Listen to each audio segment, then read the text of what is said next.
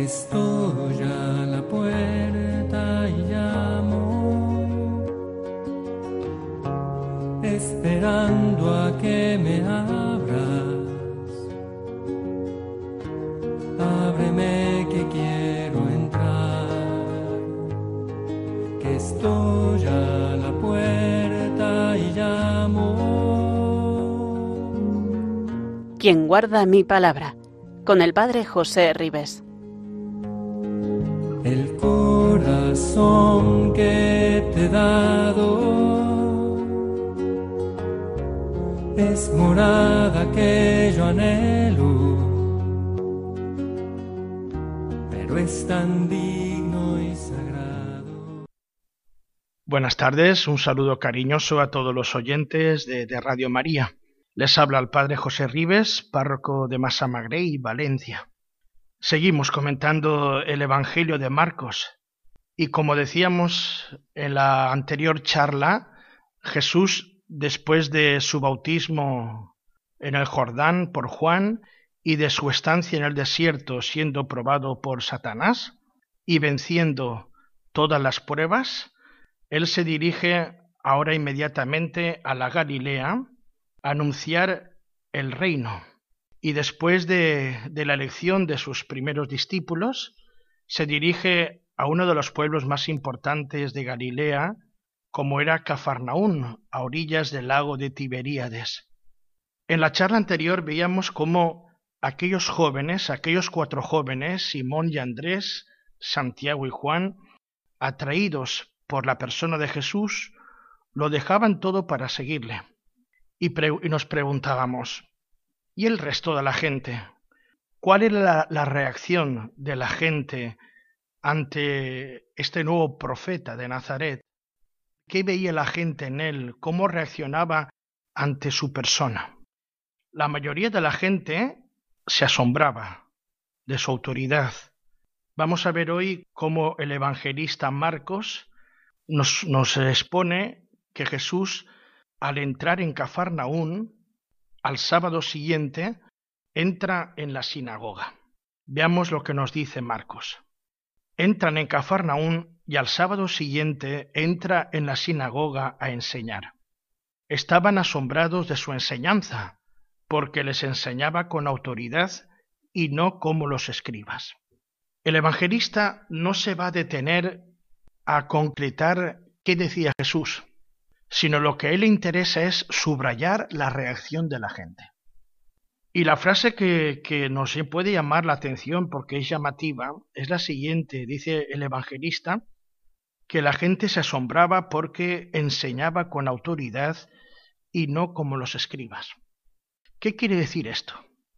Hemos de decir que los escribas no eran gente inculta e ignorante, no eran personas que decían cualquier cosa para salir del paso eran gente que tenían una larga y una profunda formación.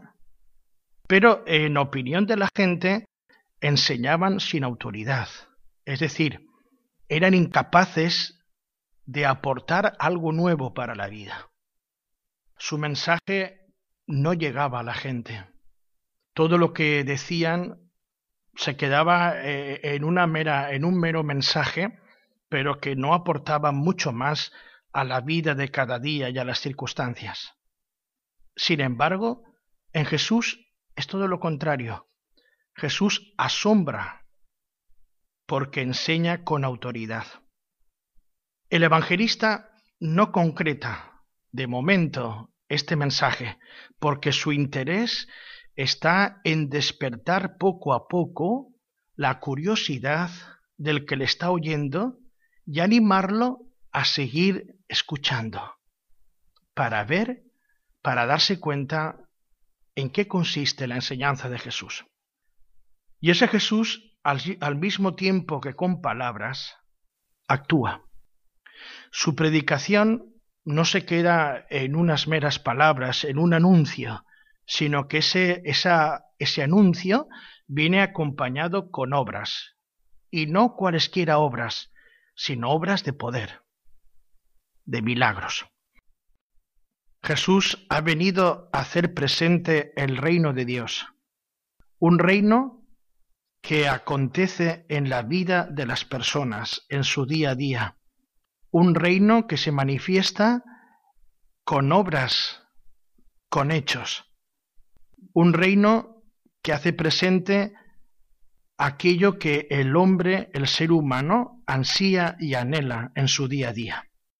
Y una de las grandes preocupaciones que, que le oprime, que le que, que, que oprima al ser humano, que le, que le preocupa, es todo aquello que le hace sentirse indefenso, todo aquello que, que realmente le esclaviza. Y lo que realmente esclaviza al hombre es el pecado, el mal que en ocasiones le vence. Y por eso el reino de Dios que predica Jesús se, se hace manifiesto en esa fuerza por la cual eh, el, el reino de Dios libera al hombre del gran poder que le oprime y le vence, que es el poder del maligno. Y por eso ahora el, el evangelista nos va a presentar una curación, una curación donde se ve que el reino de Dios está actuando ya, que acontece. En tiempos de Jesús, la mentalidad popular atribuía a los demonios, llamados también espíritus impuros, la autoría de numerosas enfermedades fueran mentales o corporales, así como de los vicios y, demás pecados. Si Jesús proclama que el reino de Dios ha llegado, está aquí, es comprensible que también ha llegado el momento de liberar a los hombres de aquello que realmente les esclaviza, les somete, que es el poder del mal. En el relato de sanación que a continuación nos va a presentar el evangelista, vamos a ver, él no nos va a decir en qué consiste la enfermedad de esa persona, solamente quiere subrayar el estado de opresión en el que se encontraba esa persona y el poder soberano que tenía Jesús frente al maligno, frente a los demonios. Escuchamos el texto de Marcos. Había precisamente en su sinagoga un hombre que tenía un espíritu inmundo y se puso a gritar, ¿qué tenemos que ver nosotros contigo, Jesús Nazareno? ¿Has venido a acabar con nosotros? Sé quién eres, el santo de Dios. Jesús lo increpó, cállate y sal de él. El espíritu inmundo lo retorció violentamente y dando un grito muy fuerte salió de él. Todos se preguntaron estupefactos, ¿qué es esto? Una enseñanza nueva expuesta con autoridad. Incluso manda a los espíritus inmundos y le obedecen. Su fama se extendió enseguida por todas partes, alcanzando la comarca entera de la Galilea. El relato que acabamos de escuchar es un exorcismo. Hemos visto antes cómo la gente se asombraba de su enseñanza porque no era una enseñanza más, era una enseñanza que se hacía vida. ¿Y cómo se ha hecho vida la predicación de Jesús, el, el anuncio del reino de Dios en la sanación, en la liberación de una persona oprimida? En esos hechos, la gente podía ver, podía comprobar cómo ese mensaje era cierto, era verdadero y era digno de ser creído. Si vamos al relato que acabamos de escuchar, vemos cómo contiene los, elementos propios, en este caso, de un exorcismo. En primer lugar, está el encuentro de Jesús con la persona demoniada. Segundo lugar, tenemos la descripción de, los efectos de la posesión. En tercer lugar, tenemos ahí el mismo exorcismo, la expulsión del demonio. Y en último lugar tenemos la impresión que causa en aquellos que han sido testigos de lo ocurrido. Esos cuatro elementos lo hemos visto en el texto que acabamos de escuchar. Es admirable cómo Jesús cura ya, sana con su palabra. Basta una palabra de Jesús para que se realice el exorcismo, esa curación, esa sanación. De ahí la admiración de la gente. porque es una palabra que produce lo que ella está diciendo. No solamente un mensaje, sino es ya un mensaje hecho realidad. Y es porque por el Espíritu que él ha recibido, ese Espíritu que recibe Jesús y que se le manifiesta en el, su bautismo en el Jordán, es el que hace que él tenga ese poder por el cual realiza lo que dice. El primer milagro de Jesús proclama que el poder del maligno toca ya a su fin, porque el reino de Dios ha llegado. Y ha llegado con la fuerza del Espíritu que habita en Jesús, porque en él se ha abierto camino la acción de Dios en el mundo. Si recordábamos en el texto del bautismo de Jesús, decíamos cómo el cielo se rasgaba. Recuerden, como decíamos, que al rasgarse los cielos es porque se ha dado ya de una forma plena y definitiva y para siempre la soberanía de Dios en el mundo, actuando en la persona de su Hijo. Hay un elemento importante también en el texto que acabamos de escuchar, y es que el, mismo espíritu inmundo reconoce que Jesús es el santo de Dios. Dice, sé quién eres, el santo de Dios. Este título, llamarle así a Jesús, manifiesta que el demonio ve en Jesús aquel que ha sido enviado y ungido por Dios para realizar su plan sobre el mundo, el plan de Dios. El demonio lo reconoce y ha dicho quién es Jesús el santo de Dios. Y es curioso cómo el mismo Jesús lo, mando, lo manda callar, cállate, le dice al espíritu inmundo, cállate.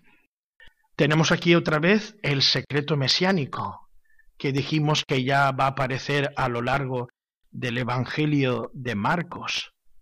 ¿Por qué esa expresión, por qué ese imperativo de Jesús, cállate? ¿Por qué eh, Jesús le manda al demonio callar y no decir o no darlo a conocer quién es realmente, porque Él quiere que los hombres lleguen a descubrirle por ellos mismos. Por eso le ordena callar al espíritu inmundo y lo hace con un imperativo cállate, una palabra, una expresión que la pronuncia aquel que se sabe más fuerte que el mismo mal y que posee el poder sin igual. Todos los que han sido testigos de lo sucedido se asombran porque no han visto nada igual. La admiración y el asombro manifiestan el temor sagrado de la gente que descubre en Jesús un poder extraordinario que sólo se comprende porque Dios habita en él. Testigos de lo sucedido, todas estas personas que van comentando por toda la comarca de Galilea lo que acaban de ver. El evangelista sigue dando pasos en esa autopresentación de Jesús a la gente y en ese mostrarnos cuál es la reacción de la gente ante lo, ante lo que Jesús dice y hace. El evangelista da un paso más y se dirige ya a la casa de Pedro. Nos narra otra curación para ver a través de ella el poder de Jesús y es la curación de la suegra de Pedro. En este caso, como es característico de Marcos, el relato es muy breve y lo cuenta con rapidez. Y la descripción del milagro es de una simplicidad llamativa. La casa de Simón se encontraba muy cerca de la sinagoga de Cafarnaúm. Actualmente se pueden ver los vestigios arqueológicos de esta modesta casa que pueden contemplar aquellas personas que actualmente van a Cafarnaún y pueden ver eh, los restos de lo que era la casa de Pedro, muy cerca de la sinagoga. Acompañan a Jesús los cuatro discípulos. Leemos el, texto de Marcos. Enseguida, al salir ellos de la sinagoga, fue con Santiago y Juan a casa de Simón y Andrés. La suegra de Simón estaba en cama con fiebre, e inmediatamente le hablaron de ella. Él se acercó, la cogió de la mano y la levantó. Se le pasó la fiebre y se puso a servirles. Quien lee este texto no a lo mejor no cae en la cuenta a veces de que de, una, de un dato llamativo que quiere exponer el evangelista, y es el hecho de que la curación tiene lugar en sábado. Cuando se conocen los otros evangelios y se sabe que una de las acusaciones más fuertes contra Jesús fue la de curar en sábado, el detalle adquiere mucha importancia. También es llamativo la enfermedad de la suegra de Pedro, dice que, la, que estaba en cama con fiebre. El hecho de que se lo cuenten a Jesús significa que le preocupa la familia. Él no dice una palabra, se limita a tomarla de la mano y a levantarla. Él se acercó, la cogió de la mano y la levantó. No debe ser casual el que aquí el evangelista utilice el mismo verbo que le servirá después para narrar la resurrección de Cristo. El verbo levantar, en griego egeiro. Tanto aquí como en la resurrección de Cristo se utiliza el mismo verbo. Y eso no es casual. Vemos como no es un simple levantarse, es algo más que una que, el mero hecho de levantarse de la cama. Está indicando que en ese levantarse se está dando algo nuevo. Para demostrar que se ha curado plenamente, dice el evangelista, se pone a servirles. Las dos palabras centrales de la narración, la levantó y se puso a servirles, revelan que el poder de Jesús levanta al hombre, a todo hombre, de su estado de postración para encaminarle sobre el sendero del servicio, que debe ser el sendero de todo discípulo. Este milagro es una manifestación clara de la misión de Jesús. Él ha venido a sanar a los enfermos, sean quienes sean, y a salvarlos del mal. Las demás curaciones invitan a ver en Jesús aquel que tiene poder para salvar al hombre de sus miserias más profundas, cargando con todas nuestras enfermedades. El evangelista no solamente nos está narrando la curación de la suegra de Pedro, sino que también está diciéndonos a nosotros que el Señor sigue haciendo lo mismo ahora que en aquella jornada de Cafarnaún. Él sigue luchando contra el mal y curándonos, si queremos y se lo pedimos, de nuestros males de nuestras esclavitudes, de nuestras debilidades. La actitud de la suegra de Pedro, que apenas curada se puso a servir a Jesús y a sus discípulos, es la actitud fundamental del mismo Cristo, porque para eso ha venido, no a ser servido, sino a servir y a curarnos de todo mal. Jesús sigue enseñándonos, Él que es nuestro Maestro auténtico, más aún es la misma palabra que Dios nos dirige. Día tras día escuchamos su palabra y nos vamos dejando llenar de la buena noticia que Él nos proclama, aprendiendo sus caminos y recibiendo fuerzas para seguirlos. Él sigue dándonos también un ejemplo admirable de cómo conjugar la oración con el trabajo. Él que seguía un horario tan denso, predicando, curando y atendiendo a todos, encuentra tiempo, aunque sea escapando y robando horas al sueño, para la oración personal. Realmente es un ejemplo admirable el que nos deja Jesús para nuestro día a día. Continuamos con el evangelista y el siguiente texto. Al anochecer, cuando se puso el sol, le llevaron todos los enfermos y endemoniados. La población entera se agolpaba a la puerta curó a muchos enfermos de diversos males y expulsó muchos demonios, y como los demonios lo conocían, no les permitía hablar. Se levantó de madrugada cuando todavía estaba muy oscuro, se marchó a un lugar solitario y allí se puso a orar. Simón y sus compañeros fueron en su busca y al encontrarlo le dijeron, Todo el mundo te busca. Él le responde, Vámonos a otra parte, a las aldeas cercanas para predicar también allí, que para eso he salido. A ponerse el sol termina el descanso del sábado. La gente puede caminar, comprar, etc. y aprovecha la ocasión para llevar ante Jesús a los enfermos y endemoniados. En este contexto de Marcos, casi de pasada, escuchamos que Jesús expulsó muchos demonios y como los demonios lo conocían, no los permitía hablar. Esta idea ya ha aparecido en el relato anterior del endemoniado. Jesús prohíbe a los demonios que manifiesten quién es. Lo ocurrido en el Jordán, las tentaciones que él ha superado en el desierto, la expulsión de un demonio acontecida en la sinagoga de Cafarnaún y ahora las múltiples curaciones y exorcismos llevaron a los demonios a intuir en Jesús al Santo de Dios. Jesús no quiere que nadie, ni los demonios, ni la gente manifiesten quién es Él. Todavía es demasiado pronto para emitir un juicio aceptado sobre la persona de Jesús. ¿Por qué? Porque el entusiasmo podría traicionar, porque su verdadera identidad podía ser deformada por las expectativas que tenían mucha gente de su tiempo, en tanto que esperaban un Mesías guerrero y victorioso. La verdadera identidad de Jesús hay que ir descubriéndola poco a poco, escuchándolo y viéndolo actuar. También es llamativo la actitud de la conducta de Jesús como él se retira a un lugar solitario y se pone a orar. Nos puede traer a la mente las palabras del Salmo 63. Oh Dios, tú eres mi Dios, por ti madrugo. Estamos al comienzo del Evangelio y Marcos indica algo que será una constante en la vida de Jesús.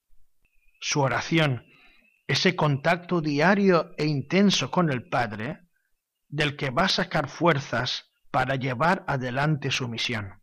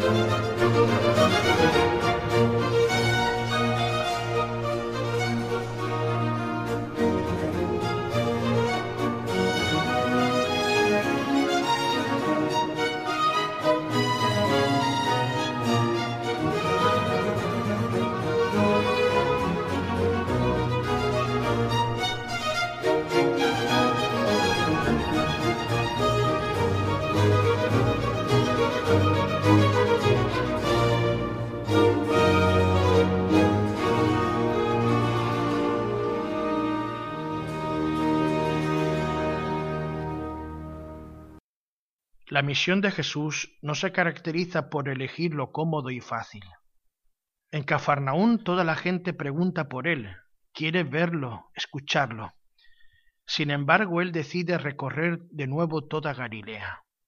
Ya lo había hecho solo cuando metieron a Juan en la cárcel. Ahora lo hace acompañado de los cuatro discípulos. Y no solo predica, también expulsa demonios. Tras la curación de la suegra de Pedro y a otros muchos enfermos, el evangelista condensa la actividad de Jesús en Galilea con la narración de un solo milagro, la curación de un leproso. La elección de este caso es significativa, porque el leproso era considerado como una persona impura, pobre, enferma, marginada, despreciada, repudiada por la comunidad y abandonada a sí mismo y desamparada de Dios. La Biblia entiende por, por lepra toda afección contagiosa de la piel. Cualquier afección de la piel era considerada lepra. Y la lepra era considerada como un castigo de Dios por un pecado que se había cometido. Si nosotros vamos al capítulo 13 del libro del Levítico, veremos cómo este libro trata o menciona las diversas enfermedades de la piel que eran consideradas lepra. Inflamaciones, erupciones, manchas, afecciones cutáneas, úlceras, quemaduras, afecciones en la cabeza o en la barba, la leucodermia, que era la descoloración blanca de la piel, cualquier signo de ese, de ese, de ese momento, cualquier signo así, era considerado lepra. ¿Qué se hacía? Pues lo que se hacía era examinar todos los casos. Cuando una persona sospechaba o pensaba que podía tener la lepra, se examinaba su situación. Y el sacerdote decidía si esa persona era pura o impura, es decir, si era curable o incurable. Si era incurable, el enfermo debía ser excluido de la comunidad para que no contagiara a los demás. Y esa expulsión familiar, social y religiosa del leproso lo condenaba poco a poco a la muerte. Moría solo y abandonado de los suyos y del pueblo. ¿Qué ocurría si el leproso llegaba a sanar? No era suficiente que se comprobara la curación de la lepra por parte del sacerdote. Era necesario también un rito exhaustivo de purificación que duraba unos días. Vayamos al texto evangélico. Dice Marcos, se le acerca un leproso suplicándole de rodillas, si quieres, puedes limpiarme. Compadecido, extendió la mano y lo tocó diciendo, quiero, queda limpio.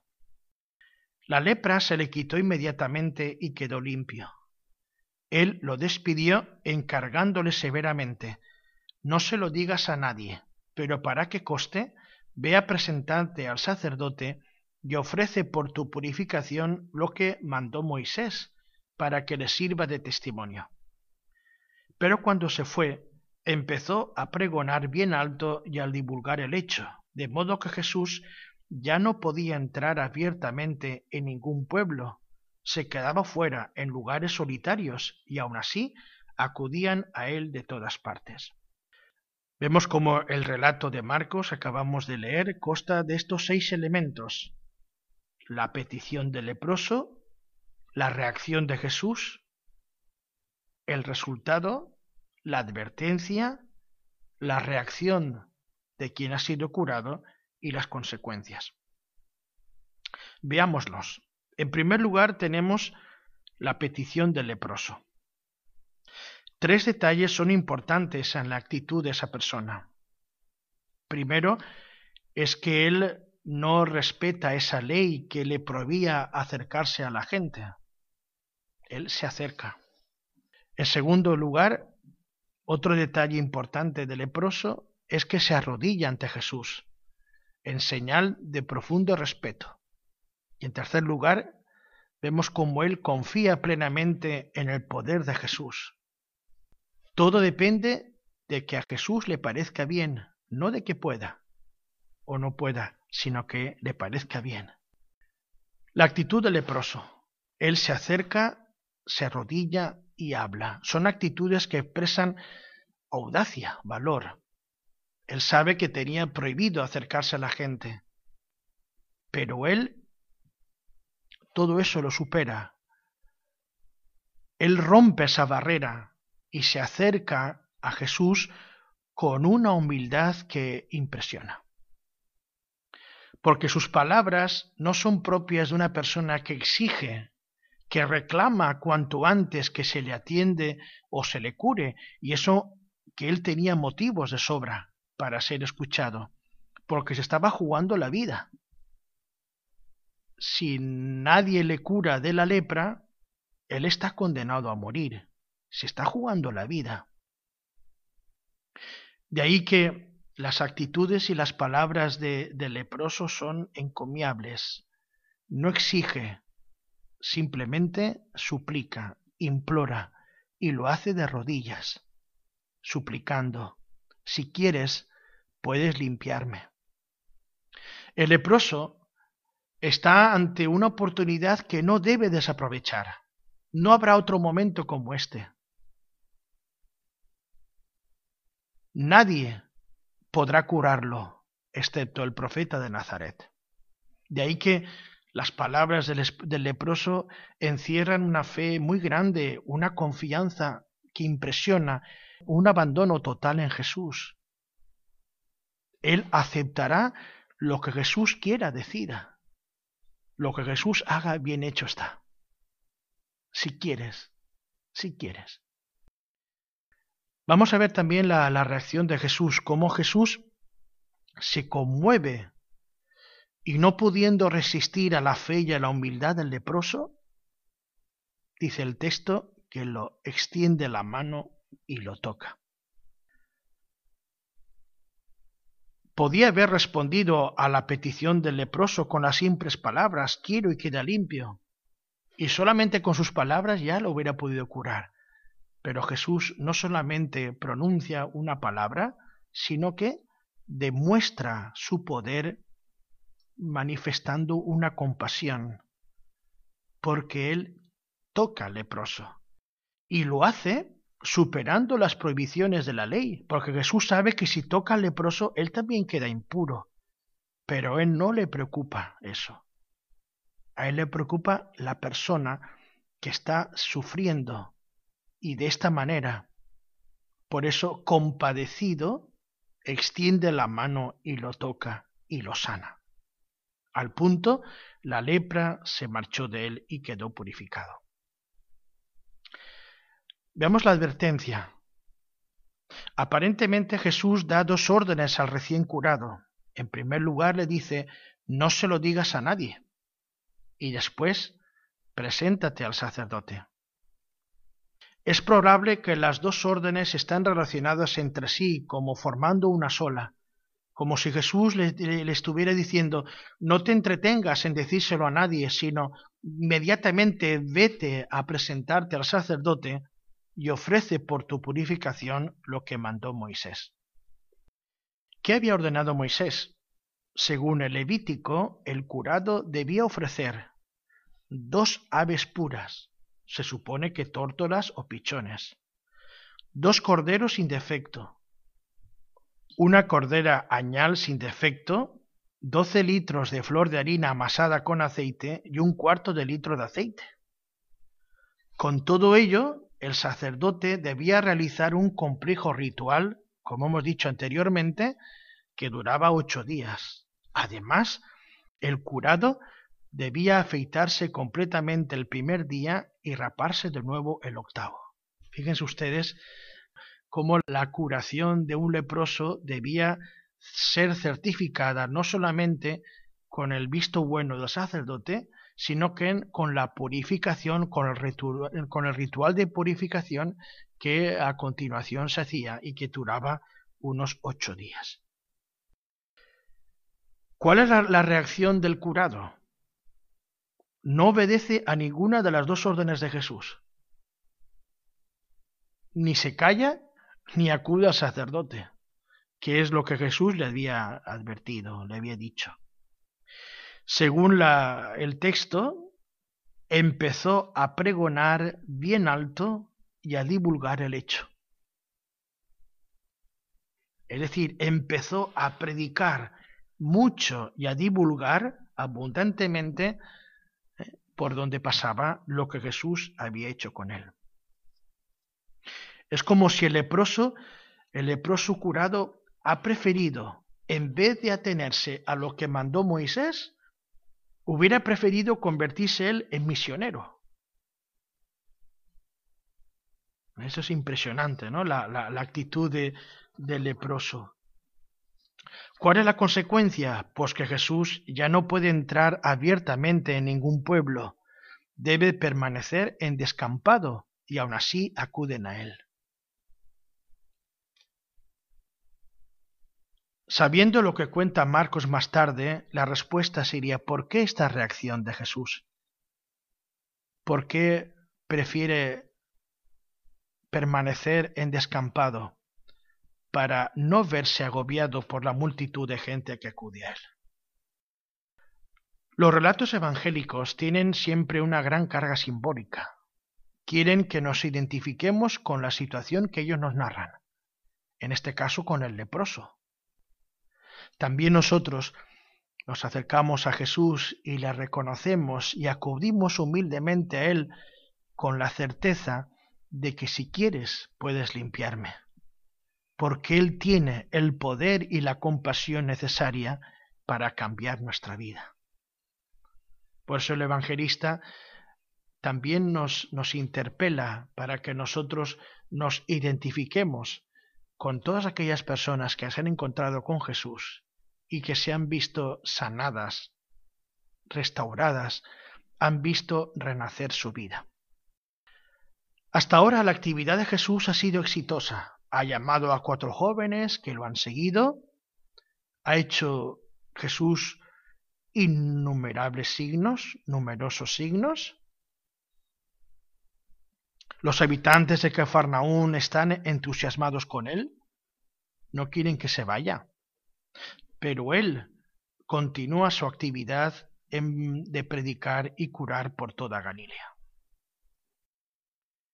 El misterio de la persona de Jesús sigue desvelándose en sus obras. Estas van a suscitar también repulsa, obstinación. No todo el mundo va a estar entusiasmado con Jesús. También ahora Jesús vemos en los textos cómo va a encontrar rechazo. ¿Por qué? Porque nadie puede sentirse indiferente ante él. Hay quienes se pronunciarán a favor y hay quienes en contra. A partir de ahora el horizonte comienza a complicarse.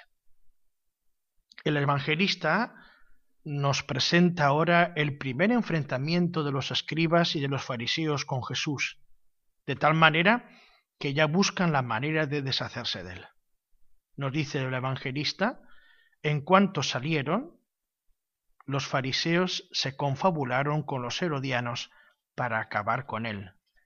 Eso lo tenemos en un texto que, que veremos posteriormente. Ya adelantamos ahora eh, la, la, respuesta de, de los escribas y los fariseos. Acabar con Jesús. Y eh, el evangelista nos va a exponer ahora cuáles son los motivos que ellos tienen. Y los vamos a ver. En primer lugar, porque perdona pecados, porque come con publicanos y pecadores, porque sus discípulos no ayunan, porque sus discípulos arrancan y comen espigas en el sábado, y porque él cura en sábado. Vamos a ver cada uno de estos motivos. Veamos el primer relato. Este relato supone al mismo tiempo un paso adelante en el poder de Jesús. Leemos este texto tan conocido por todos, donde aparece la curación del paralítico, tanto en su curación física como en su curación interior. Nos dice el evangelista, cuando los pocos días volvió Jesús a Cafarnaún, se supo que estaba en casa. Acudieron tantos que no quedaba sitio ni a la puerta, y les proponía la palabra. Vinieron trayéndole un paralítico llevado entre cuatro, y como no podían presentarlo por el gentío, levantaron la techumbre encima donde él, estaba, abrieron un boquete y descolgaron la camilla donde yacía el paralítico. Viendo Jesús la fe que tenían, le dice, Hijo, tus pecados te son perdonados. Unos escribas que estaban allí sentados pensaban para sus adentros, ¿por qué habla éste así? Blasfema. ¿Quién puede perdonar pecados sino solo uno, Dios? Jesús se dio cuenta enseguida de lo que pensaban y les dijo, ¿por qué pensáis eso? ¿Qué es más fácil? ¿Decir al paralítico tus pecados son perdonados? ¿O decir levántate, coge la camilla y echa a andar? Pues para que veáis que el Hijo del Hombre tiene autoridad en la tierra para perdonar pecados, dice al paralítico, te digo, levántate, coge tu camilla y vete a tu casa. Se levantó, cogió inmediatamente la camilla y salió a la vista de todos. Se quedaron atónitos y daban gloria a Dios diciendo, nunca hemos visto una cosa igual.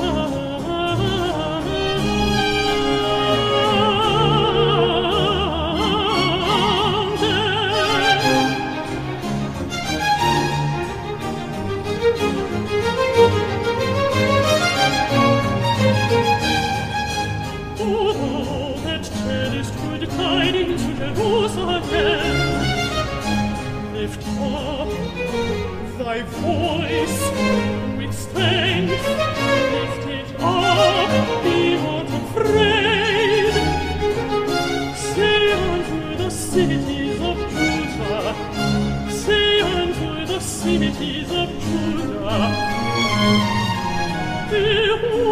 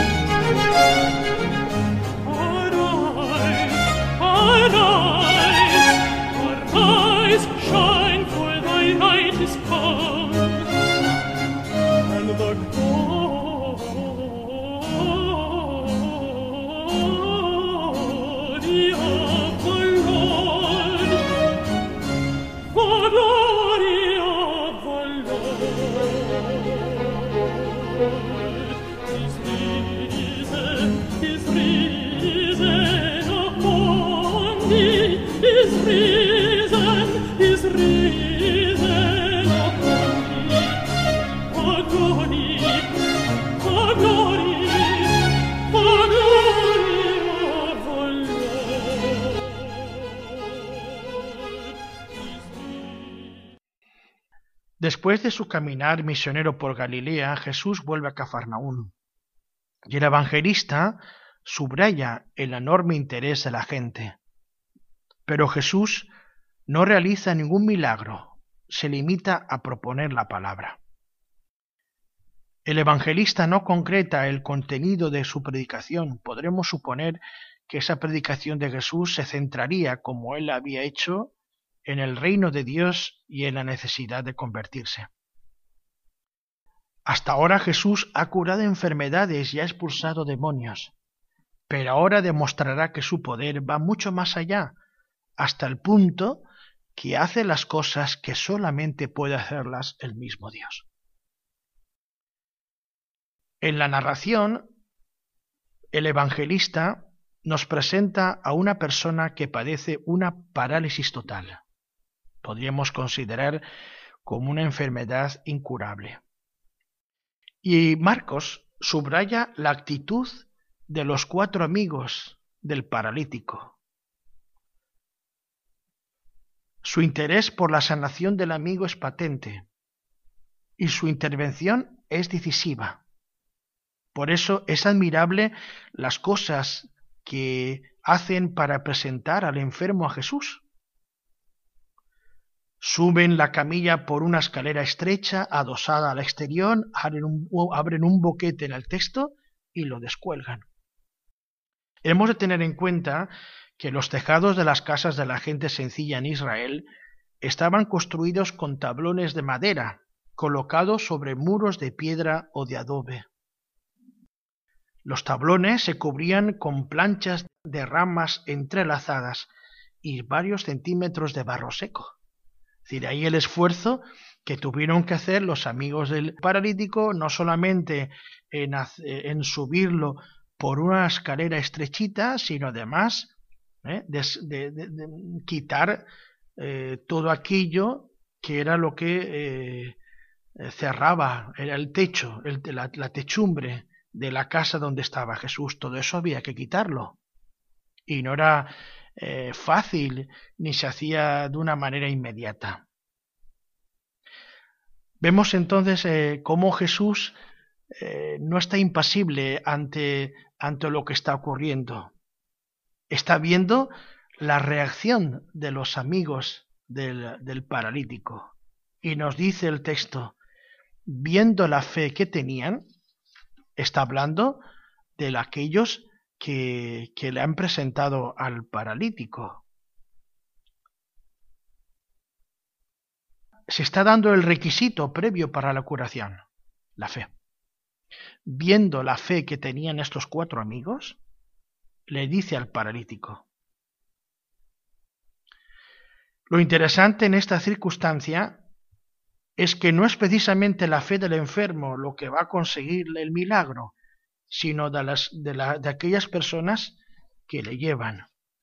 Y este dato es precisamente digno de tenerse en cuenta, para que veamos que nuestra fe puede servir de ayuda decisiva en los momentos en que otra persona no puede ni siquiera orar. No siempre está la, la, la, solo la, la fe de aquel uh, que será el destinatario de la acción de Jesús o de la acción de Dios. También es importante la actitud y la fe de los que le acompañan.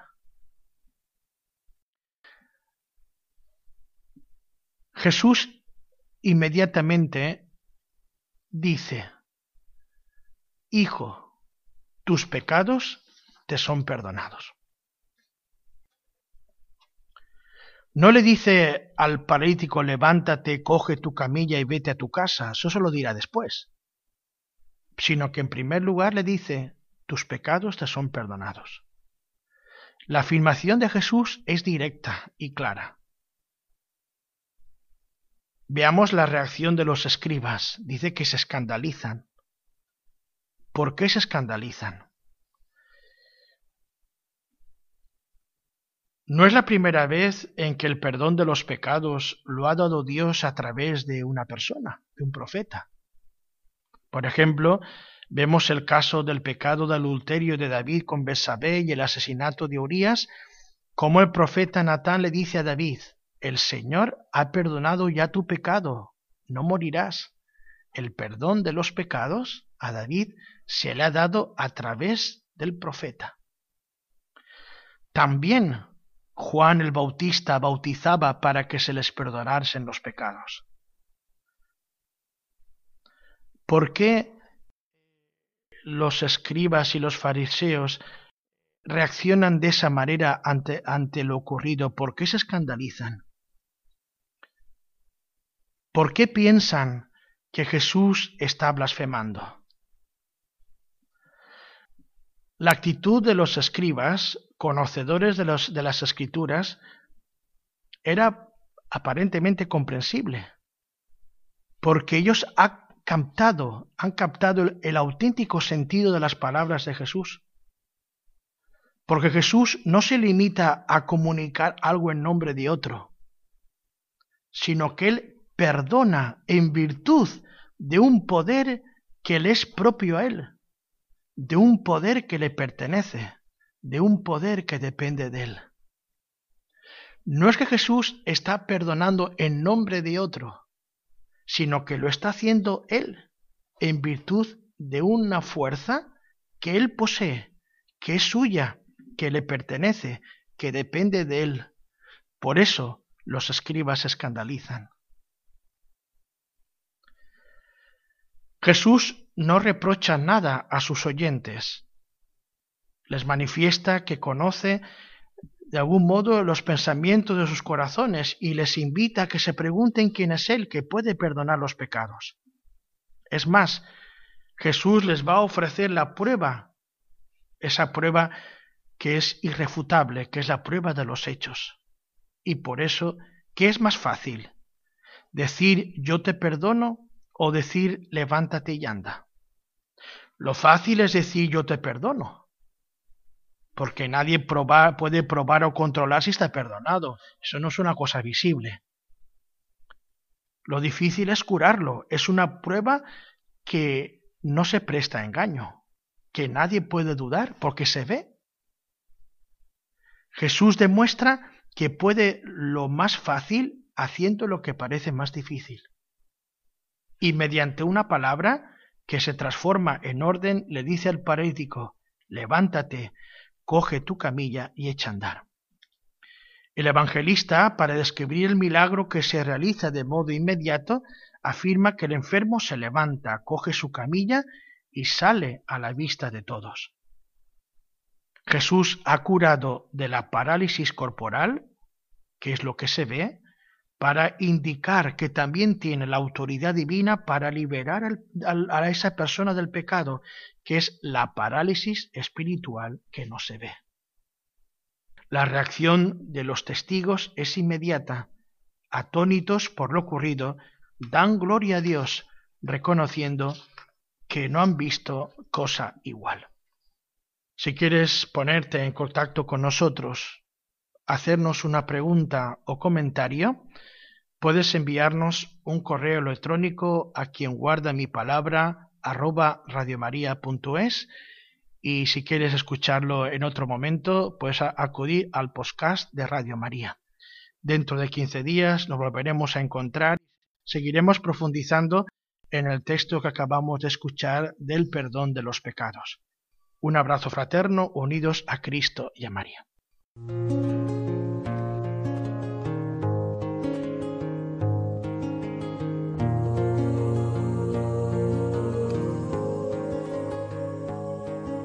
Estoy a la puerta y llamo, esperando a que me abras. Ábreme que quiero entrar, que estoy a la puerta y llamo. Quien guarda mi palabra, con el Padre José Ribes el corazón que te he dado es morada que yo anhelo, pero es tan difícil